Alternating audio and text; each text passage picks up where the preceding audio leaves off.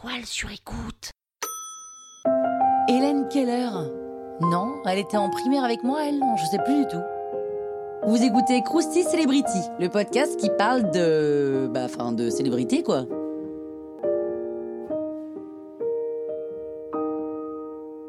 Hélène Keller naît le 27 juin 1880 en Alabama. Elle est auteure, conférencière, militante politique américaine. Tout ça alors que c'était pas euh, gagné. Hein. Hélène Keller est handicapée depuis son plus jeune âge. Elle est à la fois muette, sourde et aveugle dès l'âge de deux ans suite à un accident cérébral.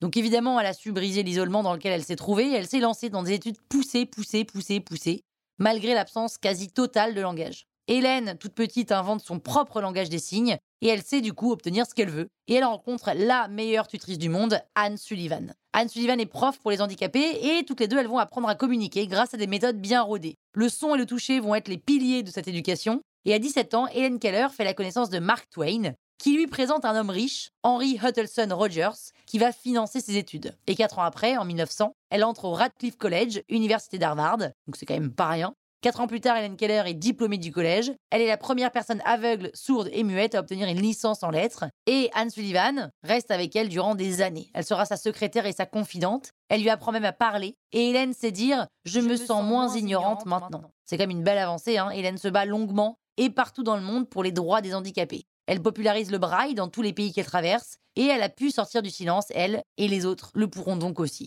À 36 ans, elle démarre une relation amoureuse avec le journaliste Peter Fagan. Ils vont tenter de fuir ensemble pour se marier parce que la famille d'Hélène est persuadée qu'elle ne pourra pas être une bonne mère, vu ses handicaps. Et ses amis, c'est Charlie Chaplin ou encore Leonore Roosevelt, plus quelques présidents américains. Ses ennemis, bah, c'est le FBI, puisque le bureau la considère comme une communiste. Voilà, donc euh, ils ouvrent une enquête, euh, surveillée ou pas, en tout cas, Hélène, elle s'en fout. La cause des handicapés est importante pour elle, mais celle des femmes aussi, et elle est membre du Parti socialiste américain, s'engage à fond pour le vote des femmes, pour l'accès à la contraception, et dans son combat, elle n'oublie pas les droits des ouvriers. Pour aider ces causes, elle fonde une association qui compte énormément aujourd'hui, et Hélène Keller publie plusieurs articles de presse et une douzaine de livres, dont son autobiographie, Sourde, muette, aveugle, Histoire de ma vie. Le récit a inspiré la pièce et le film Miracle en Alabama. Elle meurt dans son sommeil le 1er juin 1968 dans le Connecticut et elle a 87 ans. Croustille, hein?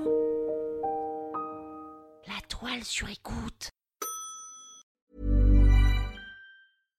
When you drive a vehicle so reliable it's backed by a 10-year, 100,000-mile limited warranty, you stop thinking about what you can't do and start doing what you never thought possible. Visit your local Kia dealer today to see what you're capable of in a vehicle that inspires confidence around every corner.